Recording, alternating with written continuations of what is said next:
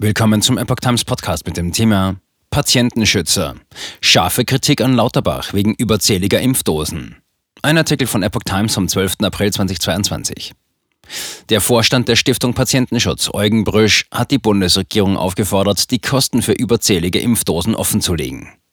Noch im Dezember ließ der neue Bundesgesundheitsminister Zweifel aufkommen, ob genügend Impfstoffe vorhanden seien. Jetzt droht Millionen Dosen die Vernichtung. Deshalb muss Karl Lauterbach unverzüglich für Transparenz sorgen, sagte Brösch im Redaktionsnetzwerk Deutschland.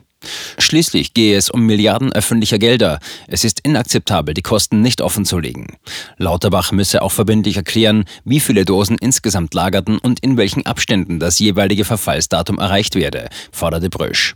Es ist absehbar, dass sich mit dem Update der Vakzine im Herbst die Situation zusehends verschärft. Brösch verwies zudem darauf, dass die internationale Impfstoffinitiative COVAX kaum noch Impfstoffspenden abnehme.